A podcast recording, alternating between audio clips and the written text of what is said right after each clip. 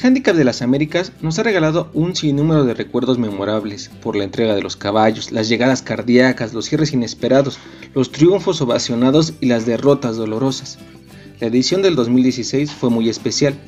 El ganador del handicap del 2014 y 2015 buscaba fervientemente la tercera corona en la carrera, algo histórico, no visto en todos los años de celebrarse la batalla. Hasta esa edición 71, ningún ejemplar había logrado obtener tres veces el Handicap de las Américas.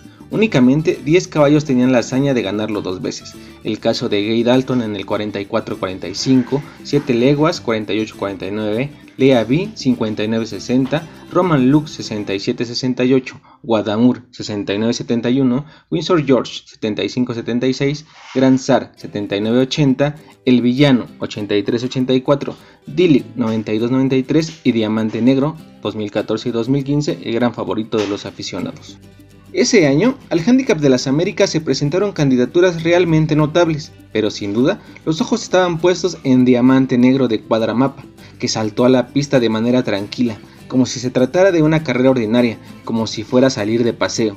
Los ojos, los suspiros y los aplausos de la fanaticada solo eran para él. Paula Martínez conoció a Diamante Negro cuando éste tenía apenas 7 meses. Pastaba en uno de los mejores criadores del país de caballos pura sangre, Rancho Pozo de Luna, y fue ahí donde le llenó el ojo e inmediatamente lo unió a las filas de Cuadramapa.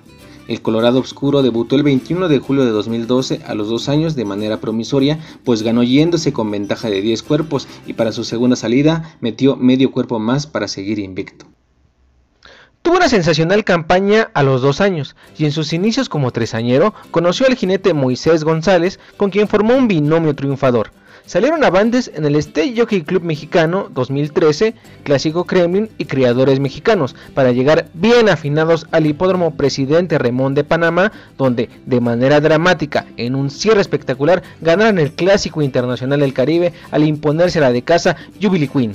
Con esta importante victoria regresó a México con un único fin, ganar el Handicap de las Américas, hazaña que fue consumada el 31 de mayo de 2014, cuando también, en un cierre de alarido, venció por poco más de un cuerpo a el hindú, fiero rival, propiedad de Cuadra JA. La segunda mitad del 2014 e inicios del 2015 no tuvo buenos resultados. Sin embargo, en el handicap Loma de Sotelo sorprendió con un certero triunfo, lo que hizo pensar en el bicampeonato en el Clásico de Clásicos, algo que solo nueve corredores habían logrado hasta ese momento. El 30 de mayo de 2015 se tuvo otro final de película en el Handicap de las Américas, ya que la joya de Cuadramapa se impuso de manera soberbia, esta vez ante King Famous de Cuadra Famous. Se convirtió así en el décimo doble ganador en la historia y los aficionados fieles al atleta cuadrúpedo soñaron con que su estrella lograra una hazaña más, ser el primer caballo en conquistar tres veces la carrera de carreras. Pero regresemos al 2016 resistencia, velocidad, corazón, cualidades necesarias para llevarse la carrera, pero sobre todo estrategia, palabra clave a la hora de afrontar la batalla. Fue así que al abrirse las puertas del arrancadero, el importado Huichol con José Luis Campos salió disparado en busca de la meta. Bronze Velator con el Nobel y debutante Daniel Yair Hernández aceptó el reto y siguió al puntero en escapada que pareció suicida. Por la parte externa, Divine Energy con el jinete José Ortega también buscó acomodarse y salir con toda la fuerza de patas que su cuerpo le permitió. Más tarde se vio que aunque sus ganas fueron muchas, la energía se les fumó. Diamante Negro se mantuvo atrás del pelotón, tranquilo, sin esfuerzo, apenas acompañado por el suave braseo de Moisés González el mismo jinete que semanas atrás había tenido una caída dramática en la que perdió la memoria por algunas horas y por momentos se dudó de su participación. El mismo Moy, curtido, sencillo, sereno, que se desempeñaba con efectividad tanto en la raza pura sangre como en cuarto de milla. Huichol mantuvo la mínima ventaja en la mitad de la competencia, pero era acosado. Los rematadores avanzaron incontenibles desde los puestos de atrás, por lo que finalmente el puntero cedió y se dejó rebasar por Git Cash, que lo intentó, pero sus esperanzas de triunfo se sumaron cuando sus patas flaquearon y vieron pasar por la parte de afuera a Huitlacoche, triple coronado en 2015 con el jinete Silvio Amador Ruiz, quien intentaba echarse a la bolsa su cuarto handicap de las Américas. Silvio agitó el fuete y aventó a Huitlacoche para salir de la curva en primer sitio. Miles de personas electrizadas se pusieron de pie cuando en las pantallas vieron surgir a Diamante Negro de la oscuridad de la curva.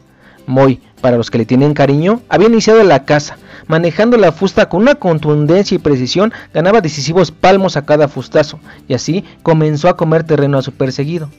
Una recta final digna de una carrera de esta magnitud, Huitlacoche luchando contra lo mucho que todavía son esos últimos metros agotadores hacia la meta, mientras el hijo de Election Day luchaba contra lo breve de la distancia que tiene para alcanzar al conductor y rebasarle.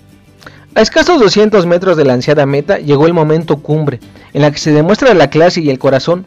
La joya de cuadra mapa cambió de ritmo, metió el acelerador y avanzó con la temible fuerza de un león para alcanzar y rebasar a su contrario.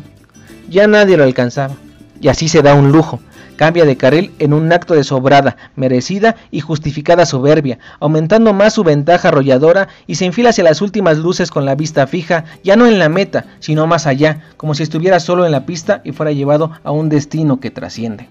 Montenegro con Moisés González García está haciendo lo que nunca en la historia se había logrado. Diamante Negro está conquistando el tercer handicap de las Américas. Diamante Negro el más grande.